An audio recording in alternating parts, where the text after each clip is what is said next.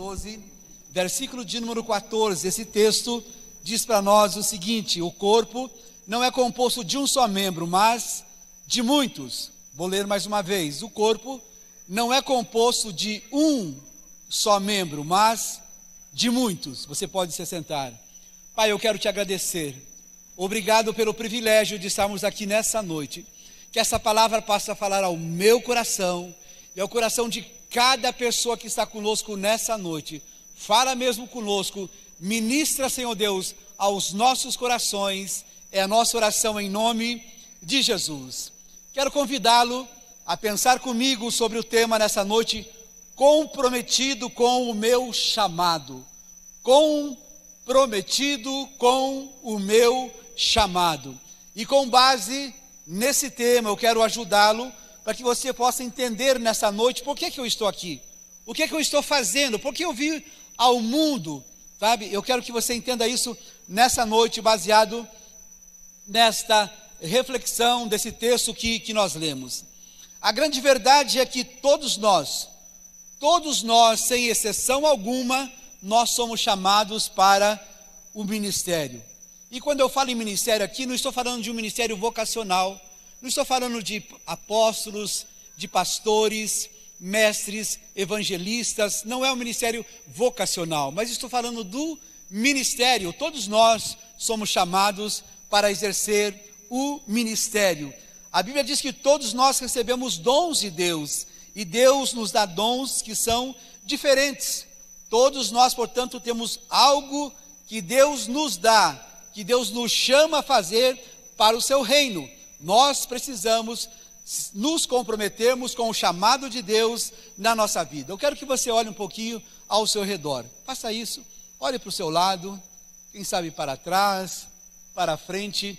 Olhe ao seu redor um pouquinho. Olhe para as pessoas que estão à sua volta. Tudo bem? Olhou para as pessoas, ok.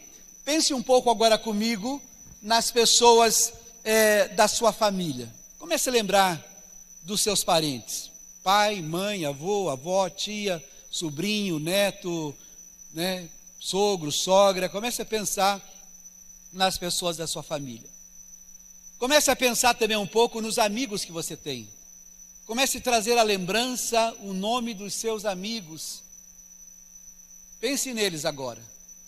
Comece a pensar também um pouco nos seus colegas de trabalho, pessoas que trabalham com você numa empresa, no comércio, na escola, Comece a pensar nessas pessoas.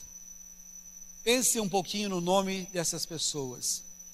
Agora, só para você saber, eu não consigo ganhar todas essas pessoas para Jesus.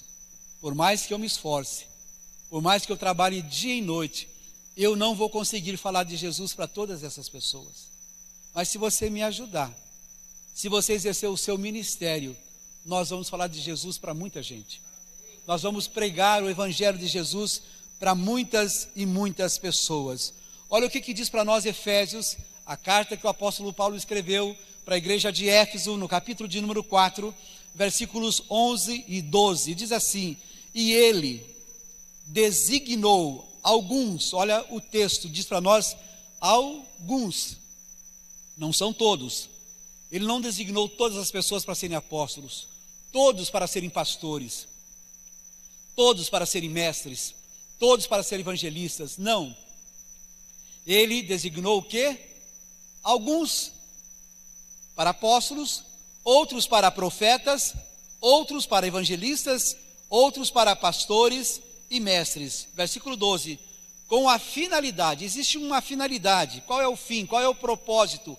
De preparar os santos para a obra do ministério, para que o corpo de Cristo seja edificado o meu papel como pastor da igreja, nós como pastores da equipe pastoral, o nosso papel é preparar as pessoas, equipá-las para que elas possam exercer com excelência o seu ministério. Esse é o nosso papel, essa é a nossa função, preparar as pessoas para exercer o seu ministério. Antes, deixa eu pensar com você um pouquinho sobre algo muito importante. A Bíblia fala para nós sobre grandes homens e mulheres de Deus que você encontra registrado na Bíblia. Você lê encontra na Bíblia a palavra de Deus grandes homens e mulheres que tinham ministério, mas não era um ministério vocacional, não eram sacerdotes, não eram pastores, mas tinham um ministério. Por exemplo, deixa eu citar para você Abraão, Isaac e Jacó. Eles não faziam parte do ministério vocacional. Gênesis capítulo 13, versículo 2 diz assim: que Abraão tinha enriquecido muito, tanto em gado como em prata e em ouro. Se ele tinha enriquecido muito, ele não era pastor. É, não é que o pastor não possa ser próspero, né? Mas ele tinha enriquecido muito com o seu rebanho, com o seu ouro e com a sua prata. Eu louvo a Deus porque eu sou próspero.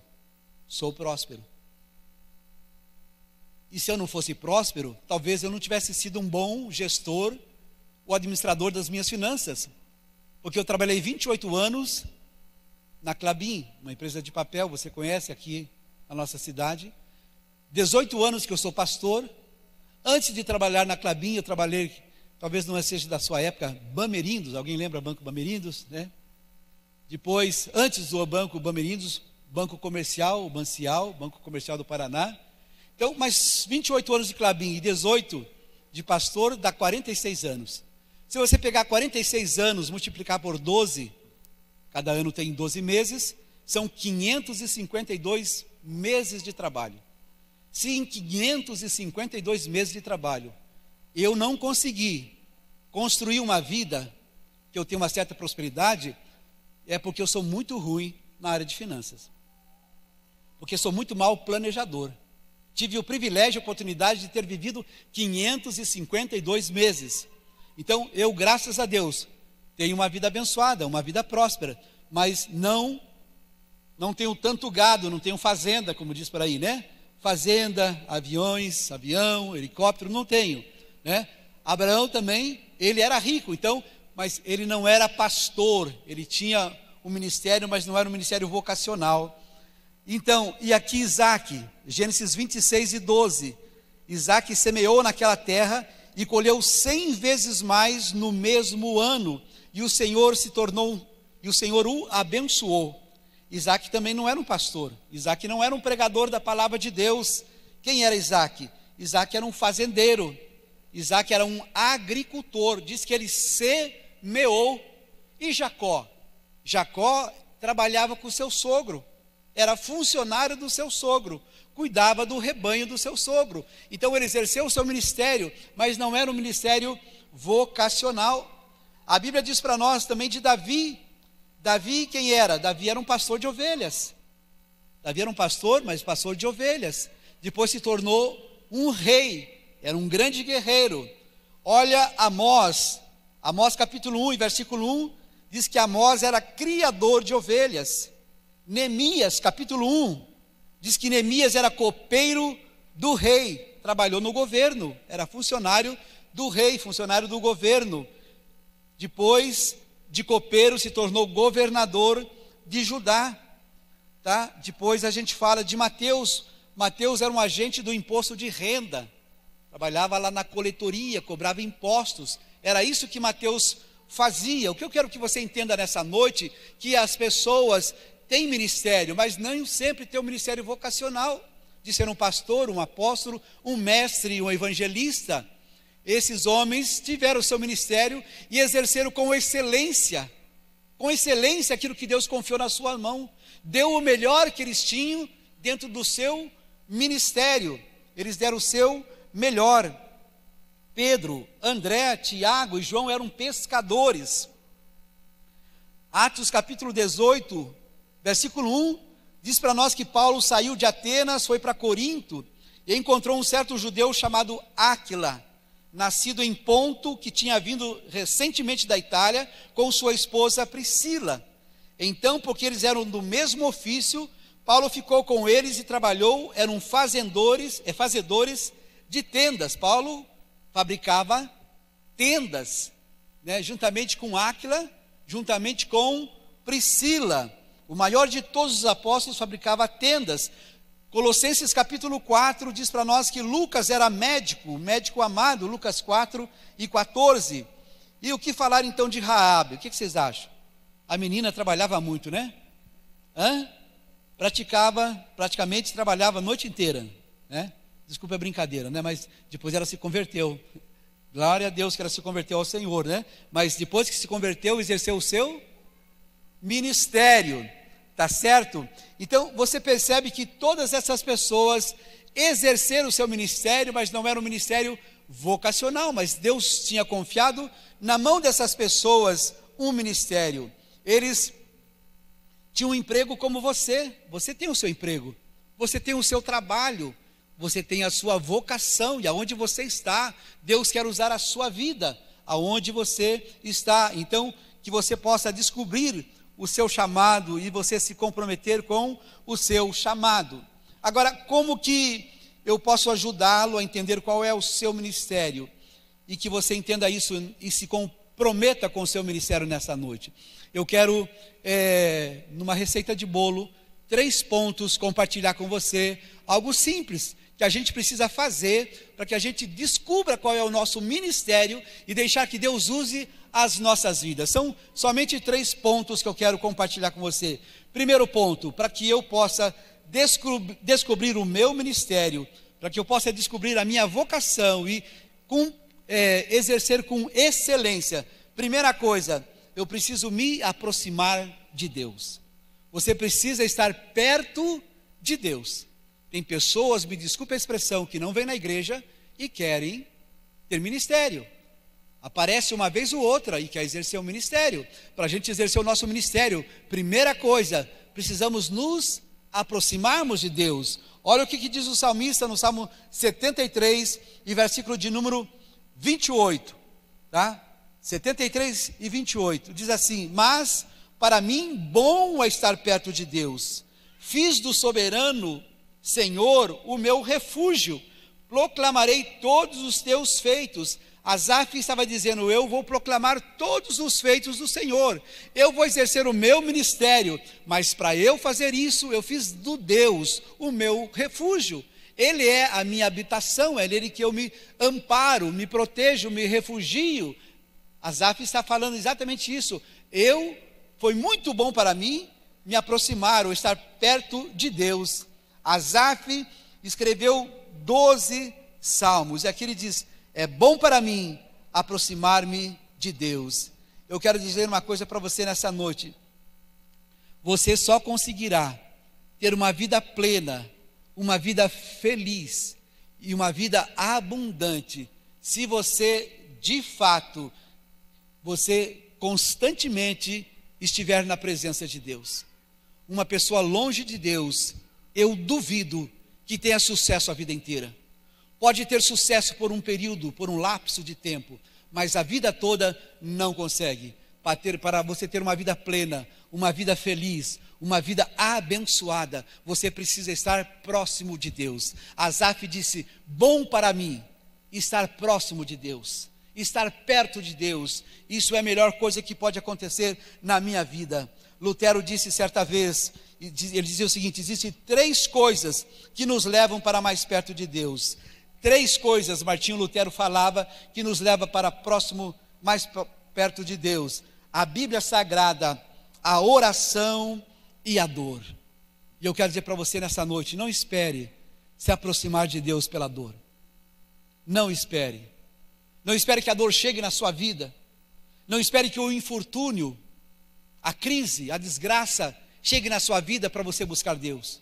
Busque enquanto você tem tempo, busque enquanto você tem saúde, busque enquanto você pode dar para Deus o teu melhor. É isso que nós precisamos fazer, dar para Deus o nosso melhor. O nosso melhor nós precisamos dar para Deus. E Lutero dizia: a forma de você se aproximar de Deus é através do, existem três coisas: oração, é, estudo da Bíblia e dor. É claro que se você está vindo pela dor, amém. Será muito bem-vindo. Jesus vai abrir os braços para recebê-lo. Vai te amar e vai dar o melhor para você. Mas não espere isso acontecer. Quando nós nos aproximamos de Deus, nós nos tornamos pessoas melhores. Quem tem um encontro com Jesus sempre se torna uma pessoa melhor. E uma receitinha bem rápida para você como que a gente pode se aproximar de Deus? Coisa simples. Como que eu posso me aproximar de Deus? Primeira coisa, escolha e decida se aproximar de Deus. É uma escolha sua. Nós temos o livre-arbítrio. Você pode escolher, você pode estar no culto ou pode não vir. A escolha é sua. Eu não tenho essa opção, não faço disso assim. Quem sabe eu vou na igreja? Não, para mim, eu escolhi estar aqui. Eu defini isso na minha vida. Sabe, vir na igreja para mim não é uma das alternativas, não é uma das opções. Eu não tinha outra coisa para fazer, então eu vou para o culto, não. Eu priorizo estar aqui. Domingo é dia do Senhor. Eu não abro mão de estar aqui na igreja, porque domingo é dia do Senhor. É o primeiro dia da semana, é o domingo. Eu preciso dar o meu melhor para o Senhor. As palavras de Josué ao povo de Israel foram: Escolhei hoje a quem vocês vão servir, porém eu e a minha casa serviremos ao Senhor.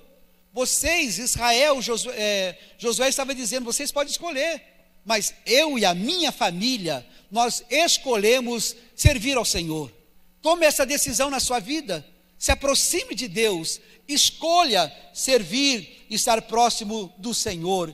Em segundo lugar, orar constantemente. A oração é extremamente importante para nós nos aproximarmos de Deus.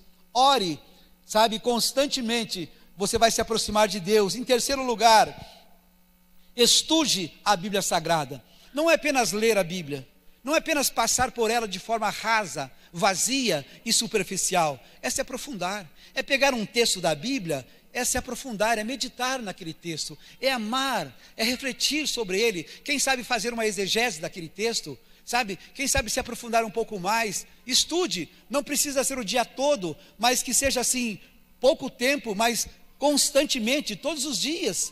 Procure estudar a palavra de Deus, você vai estar se aproximando cada dia mais de Deus. Em quarto lugar, frequentar a igreja, frequentar uma célula.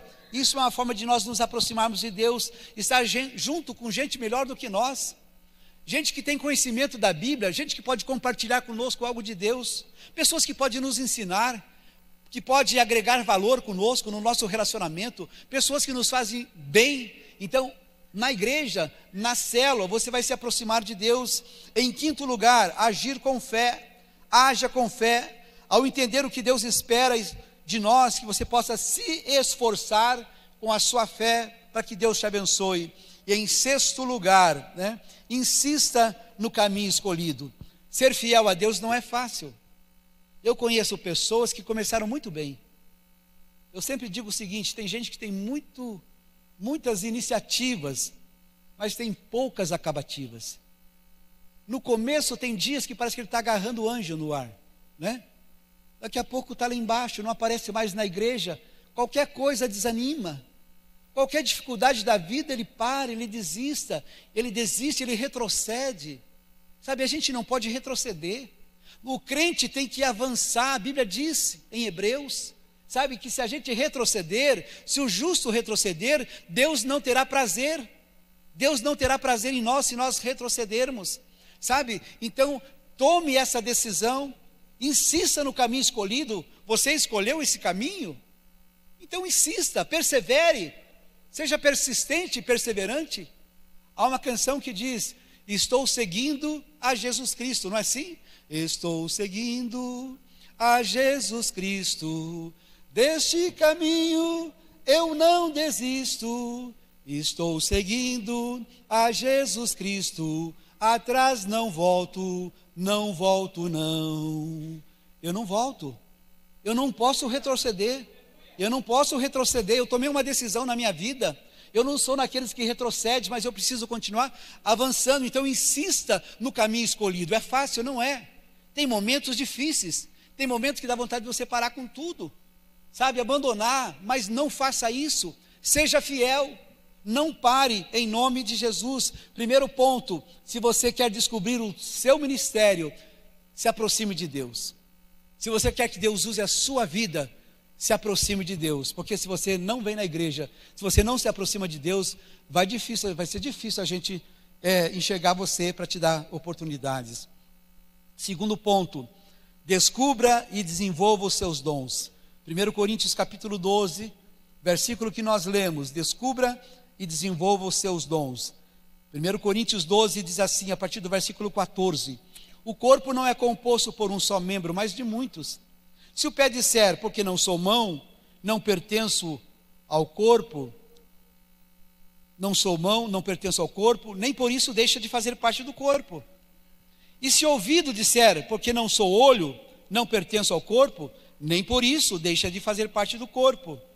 Se todo o corpo fosse olho, onde estaria a audição? Se todo o corpo fosse ouvido, onde estaria o olfato? Se de fato Deus dispôs cada um dos membros no corpo segundo a sua vontade, se todos fossem um só membro, onde estaria o corpo? Assim há muitos membros, mas um só corpo. Muitos membros, mas um só corpo. Você sabe o que isso quer nos ensinar nessa noite? Que todos os membros são importantes. Todos vocês são extremamente importantes. Versículo 22 diz que os membros do corpo que parecem mais fracos são indispensáveis. Os que você não pode ver são os mais importantes. Tem membros no corpo que você não vê. Você está vendo o cérebro de alguém aqui nessa noite? Você não vê, mas ele é importante, não é? É um dos membros mais importantes do corpo. E os pulmões? São importantes ou não são? Você está vendo o pulmão de alguém aqui? A gente não vê. Mas nesse processo de pandemia, nesse tempo de pandemia, meu Deus, a dificuldade que algumas pessoas tiveram de respirar, precisaram ser entubados. Só quem passou por isso pode falar disso aqui nessa noite com muito mais conhecimento do que nós. Quem passou por isso? Nós temos uma pessoa e nós temos recebido muitos pedidos de oração. Nós temos um amigo nosso, filho dessa igreja, é, Oséias, é um grande empresário de, de sucesso, tem acho que mil clínicas de odontologia né, espalhadas pelo Brasil e fora do país. Quase 40 dias no hospital. Quase 40 dias. E agora saiu do hospital, foi para o Albert Einstein, em São Paulo, para dar continuidade no seu tratamento. O pulmão é extremamente importante na nossa vida. Sabe, você não consegue ver, mas o papel dele é fundamental. E os rins são importantes ou não são? É claro que são. E o coração, você vê, você não vê, mas é importante. O nosso corpo tem muitos membros e todos são extremamente essenciais, importantes, necessários. Nós precisamos que eles estejam funcionando bem. Assim somos nós, a igreja. Assim é a igreja do Senhor. Diga para quem está do seu lado: esta igreja não seria a mesma sem você. Nós não seríamos a mesma igreja sem você. Você não faz ideia da importância que você tem nesse corpo. Você não imagina a importância que você tem nesse corpo. Por isso que a gente fala: não saia da igreja, não vá embora, não nos deixe, não nos abandone, porque tem gente que diz assim: ah, essa igreja é muito grande, não tem trabalho para mim. É mentira. Tem trabalho sim, é só você querer, é só você querer trabalhar. Uma das primeiras coisas que você pode fazer, por exemplo, é abrir uma célula. Sabe, você pode abrir uma célula. Pode pegar um grupo de dois, três, cinco, dez, vinte pessoas. Ah, pastor, eu queria pregar para mil pessoas. Amém. Então comece pregando para dois, três, cinco. É, sabe? Aí a tua célula vai crescendo. Daqui a pouco você está com 50, está com 100, você faz uma macro célula. Aí você convida todos os seus discípulos, 100, 150, e diz: Olha, agora vocês vão me ouvir. Eu sou o líder de vocês, eu vou pregar para vocês. Entende? Sabe? Então, todos são importantes. Imagine o nosso ministério infantil aqui, o trabalho que estão fazendo no sábado à tarde. Para que esses cultos kids aconteçam, nós precis... eles têm uma, uma estrutura de aproximadamente 30 professoras juntos ali trabalhando. 30 pessoas aproximadamente. O cenário que é montado aqui, toda a estrutura para que ficar bonito como é, tem um grupo, você vê essas pessoas, você não conhece, você não sabe nem quem são. Estão aí trabalhando, e o Ministério de Casais, e o Ministério de Recepção, que está recebendo as pessoas lá. E o Ministério de Comunicação, vocês não estão vendo, eles estão lá atrás. Levante a mão aí. Aí que vamos aplaudir esse pessoal? Olha aí, ó. Estão lá trabalhando. Estão trabalhando, correndo de um lado para o outro, sabe? Eu vejo ali o Douglas, né? Quem está lá? O Arthur. Quem mais está lá? Eu não consigo ver muito bem daqui de longe. Gabriel, Frederico, Fred, olha que gente boa, está tudo lá trabalhando no ministério para que esse culto possa ser transmitido. Os vídeos que o Arthur produz aí também, com o Douglas, né? Esses cultos que gravam culto infantil. Olha o Mauro, cadê o Mauro? Onde é que está o Maurão? O Mauro está correndo de um lado. Oi, oi, Maurão. O Mauro corre de um lado para o outro, sabe? Isso aqui é o primeiro que chega, né, Mauro? E o último que sai. É extremamente importante. Ele não está aqui na frente pregando, mas o trabalho que ele faz é extremamente importante. Nós temos pessoas assim que são extremamente importantes. São pessoas extremamente importantes, necessárias e que nós precisamos dessas pessoas.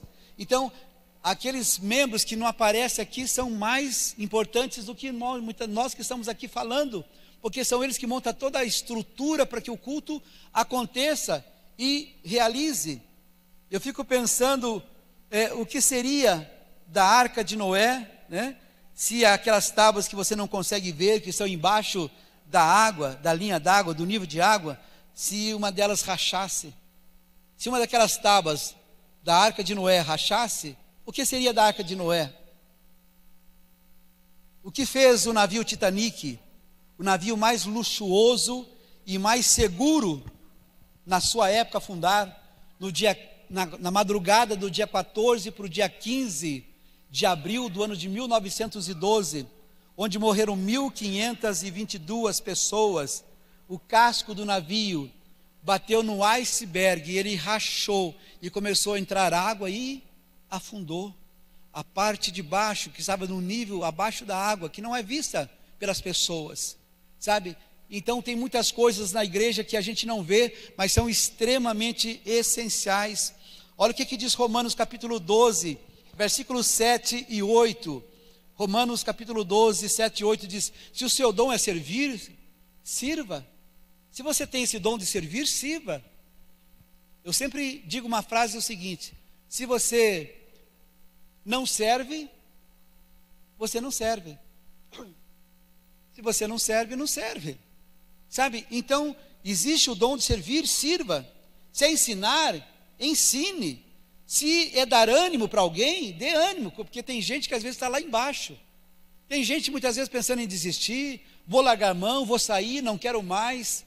Sabe, se você tem esse ministério de dar uma palavra de ânimo, faça isso. Se o seu dom é contribuir, faça com generosidade. Se é exercer liderança, exercite com liderança. Então nós precisamos descobrir os nossos dons e nós precisamos desenvolver os nossos dons. Precisamos descobrir e desenvolver. Alguns de vocês podem não saber, mas nós temos aqui ministério de intercessão que oram por nós continuamente. Então, o dom que você recebeu de Deus, você precisa desenvolver. Amém? Desenvolver o dom que você recebeu de Deus. Eu me lembro quando a Josiane se formou, né? Ela estudou em Londrina, terminou o seu curso 2007, sua formação. E eu tinha dado um, um carro de presente para o Adriano quando ele se formou. Aí eu precisava dar um carro para ela também, né? Ela se formou, eu comprei para ela um Clio prata, quatro portas, zerinho, né, menina fera? Foi buscar lá em Londrina. E eu dei esse presente para ela de formatura. Ela recebeu o presente, mas ela não sabia dirigir muito bem, sabe? Então o presente estava com ela, o dom estava com ela, mas ela não sabia dirigir muito bem. E um dia, passando ali em frente, quem vai para o IFET, o Instituto Federal de Educação Tecnológica, né, ela ainda pela marginal, eu acho que ela ficou em dúvida, não sabia se ela continuava pela marginal ou se ela entrava na rodovia. Na dúvida, o que, que ela fez? Ela tocou no meio. Né? Não foi nem na marginal e nem entrou na rodovia, ela tocou no meio graças a Deus, né? não se machucou, sabe? Mas ela tinha um presente na mão, ela precisava praticar. Hoje ela é uma exímia motorista, né? Dirige na cidade, na rodovia, mas ela foi praticando, ela foi desenvolvendo o dom, o talento, o presente que ela recebeu. A Bíblia diz, Paulo fala para o seu filho na fé, Timóteo, é, não negligencie o seu dom, desperte o dom de Deus que há em ti. Você tem um dom, não negligencie, desperte esse dom. Eu me lembro da minha netinha, da Manu, hoje ela está com oito anos, né? Está aqui sentada, Manu está com oito anos. Quando ela estava na faixa dos seus três para quatro anos, ela chegou um dia para mim e disse: Vovô tem relógio, Manu não tem. Meu Deus. Eu pensei, e agora, né? Eu preciso comprar um relógio para minha neta. Ela me deu uma cantada muito boa, né? E a gente que é avô, imagine, né? Eu pensei, eu vou comprar para ela um relógio. Eu fui numa relojaria, comprei um relógio para ela bom. Não foi aqueles assim de caixinha de, de, de doce, aqueles que vêm no doce que não funciona, né? Não foi esse. Um reloginho bonito. Mandei fazer uma embalagem, um papel de presente muito bonito. E cheguei para ela, disse: Manuzinha, três para quatro anos, você queria um presente do vovô? O vovô trouxe, adivinha o que, que tem aqui? Aí disse assim: um computador. Falei, mas aí você mata com nada. Aí você judia de mim, você tinha falado um relógio, agora você já quer um computador. Aí eu não aguento, né? Sabe? Aí o que, que aconteceu? Ela pegou o relógio, abriu o presente, ela viu o relógio. Na época ainda não sabia ver as horas. Era criança, três para quatro anos. Mas hoje ela sabe. Ela foi desenvolvendo, ela foi praticando, sabe? E hoje ela sabe ver horas. Você pergunta a ela, ela sabe, sabe? Então o dom que Deus te deu, quem sabe no primeiro momento você ainda não seja capaz de desenvolvê-lo, mas está com você. Você começa, começa, precisa começar a praticar. Você precisa começar a treinar o dom que Deus te deu. Vai praticando, vai desenvolvendo, vai fazendo. Diz que a prática leva à, à perfeição. Você vai praticando e você vai conseguir. Então, em nome de Jesus, a gente precisa descobrir o nosso talento. E em terceiro lugar, para nós terminarmos, faça alguma coisa. Primeira coisa, para você descobrir o teu talento, se aproxime de Deus se aproxime de Deus. Segunda coisa, desenvolva o talento que Deus deu para você. E a terceira coisa, faça alguma coisa. Não fique esperando. Ah, pastor, eu gostaria muito de pregar. Lá no CBA, me coloca na escala para pregar.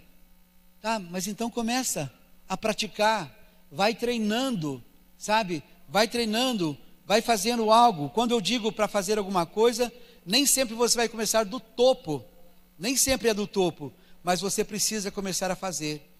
Você sabe como que Eliseu começou o seu ministério? Eliseu, ele foi o que? Sucessor de Elias. Eliseu foi sucessor de Elias. Ele não começou já pregando. Eliseu não começou já realizando milagres, profetizando. Sabe como que Eliseu começou? Deixa eu mostrar para você. Segundo Reis, capítulo 3, e versículo de número 11.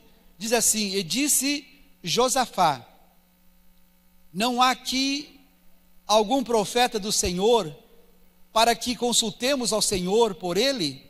Então respondeu um dos servos do rei de Israel e disse: Aqui está Eliseu, filho de Safate, que deitava água sobre as mãos de Elias. Sabe como que Eliseu começou? Lavando as mãos de Elias. Ele jogava água nas mãos de Elias para que Elias pudesse lavar suas mãos. Ele não começou lá fazendo milagres, pregando, profetizando.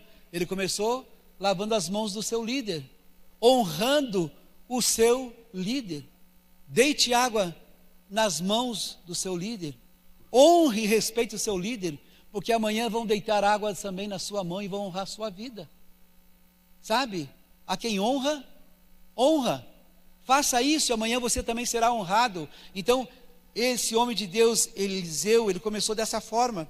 E diz a Bíblia para nós que Eliseu teve duas vezes a unção de Elias. Elias realizou sete milagres, Eliseu realizou 14 milagres. Mesmo depois de morto, ele ainda realizou milagre. Onde ele estava, na cova que ele estava, jogaram um homem lá morto e esse homem ressuscitou. 14 milagres. Ele recebeu porção dobrada. Mas sabe o que aconteceu? Quando Elias disse, eu vou para o Jordão. Ele disse, não, está lá, eu vou com você. Eu vou com você.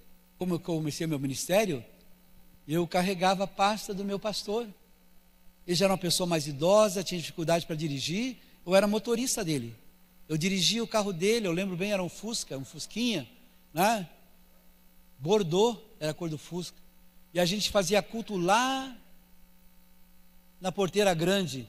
Eu ia levar ele lá na porteira grande, pegava a pasta dele, levava, né? Dirigia para ele, sabe? Se a gente começar a fazer alguma coisa, vai chegar um momento que Deus vai honrar as nossas vidas em nome de Jesus. Sabe como que Paulo começou, um dos maiores apóstolos da igreja primitiva? Paulo escreveu 13 cartas. O Novo Testamento são 27 livros. 13 cartas Paulo escreveu, praticamente quase 50%, mas em termos de conteúdo, 30% do Novo Testamento é de composição e autoria do apóstolo Paulo. Mas sabe como que ele começou? Diz que ele pegou as ofertas Vamos ler para você esse texto, Atos capítulo 11, versículos 27 a 30. Atos capítulo 11, versículos 27 a 30. Diz assim: E naqueles dias desceram profetas de Jerusalém para Antioquia. Versículo 28. E levantando-se um deles, por nome Ágabo, dava a entender pelo Espírito que haveria uma grande fome em todo o mundo e isso aconteceu no tempo de Cláudio César. E os discípulos determinaram mandar cada um, conforme o que pudesse, socorro aos irmãos que habitavam na Judéia. O que eles com efeito fizeram, enviando-os aos anciãos por mão de Barnabé e de Saulo. Esse grande homem de Deus, um dos maiores apóstolos da igreja, ele começou o seu ministério pegando uma sacola de oferta e levando para a Judéia para socorrer os irmãos necessitados. Assim Paulo começou o seu ministério. E se fizeram isso é porque a igreja confiava nas mãos deles dinheiro. Agora, se Deus não pode confiar dinheiro nas tuas mãos, jamais vai confiar o ministério nas tuas mãos.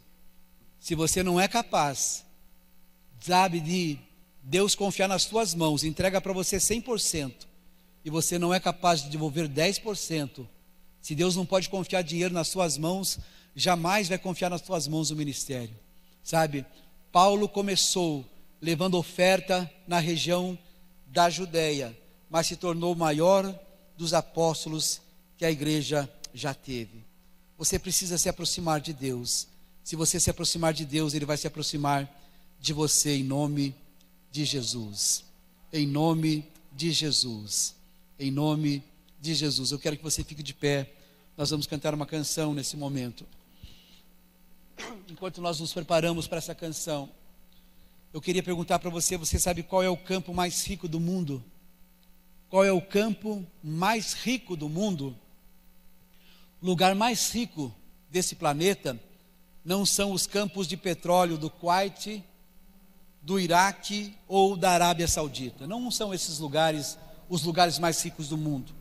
Também não são as minas de ouro e de diamantes que tem na, na África do Sul. Também não são as minas de urânio que tem na União Soviética e as minas de prata que tem na África. Embora isso seja surpreendente, a riqueza, os depósitos de tudo isso, todo esse petróleo, todo esse ouro, todo esse diamante, em função de toda essa riqueza, eu quero dizer para você nessa noite que o lugar mais rico do mundo, sabe aonde que fica? Fica no cemitério. Sabe por que no cemitério? Dentro de paredes daqueles túmulos, porque ali estão sonhos que nunca se realizaram. Ali estão canções que nunca foram escritas. Ali tem pinturas que nunca encheram uma tela, ideias que nunca foram compartilhadas, visões que nunca se tornaram realidade, invenções que nunca foram experimentadas, planos que nunca saíram da prancheta mental e propósito que nunca foram realizados. Os nossos cemitérios estão cheios de um potencial que permaneceu inerte. Eu quero dizer para você: não enterre o seu talento. Não enterre o seu talento. O ministério que você tem, o Deus que o, o talento que Deus confiou nas suas mãos, se aproxime de Deus. Comece a praticar, a desenvolver o talento. Comece a fazer algumas coisas e no tempo certo, na hora certa, você verá que a coisa vai surgir de tal forma. Eu jamais imaginei ser pastor dessa igreja, de uma grande igreja. Falo com simplicidade no meu coração, você que me conhece, sem nenhum tipo de orgulho, não, nenhum orgulho, mas é de uma das maiores igrejas, né? Não só da cidade, mas do nosso estado do Paraná. Pastores que vêm pregar aqui ficam de boca aberta de ver numa cidade pequena, como Telemaco Borba, uma igreja como essa nós fazemos parte de um grupo chamado GKPN, GKPN, né? Sabe? Global Kindle Partnership Network. É uma rede de pastores, aonde no Brasil tem 80 pastores somente, que se reúnem uma vez por ano. E nós temos privilégio, essa igreja senta-se na mesa, juntamente com esses pastores, numa reunião anual, né? Nós fazemos essa reunião. Eu não jamais imaginei que seria pastor de uma igreja assim. Jamais imaginei ser teu pastor. De uma pessoa como você. Uma pessoa que é de excelência. Uma pessoa que eu amo e que eu admiro. Uma pessoa que é extremamente importante. Jamais imaginei que teria o privilégio de ser seu pastor. Deus tem me honrado e eu sou muito grato a Deus. Mas eu comecei carregando uma pasta e de motorista do pastor da época. Não esperei para subir no púlpito para pregar. As coisas foram acontecendo e Deus tem honrado a minha vida. Exercite o dom e o talento que Deus te deu. Não cruze os braços, sabe? Não cruze. Há uma música que diz, diz o seguinte, muito antiga: Estava à toa na vida, o meu amor me chamou para ver a banda passar cantando coisas de amor. Tem gente que está à toa na vida, esperando a banda passar, né? O homem sério que contava dinheiro parou. O faroleiro que contava vantagem parou. E a namorada que contava as estrelas parou para ver e ouvir a banda passar. Enquanto você fica vendo a banda passar, a vida vai passando também. E você não vai aproveitar a vida. Vai ficar olhando outras pessoas passarem. Outras pessoas sendo promovidas outras pessoas prosperando, e você vai continuar vendo a banda passar. Não fique à toa na vida.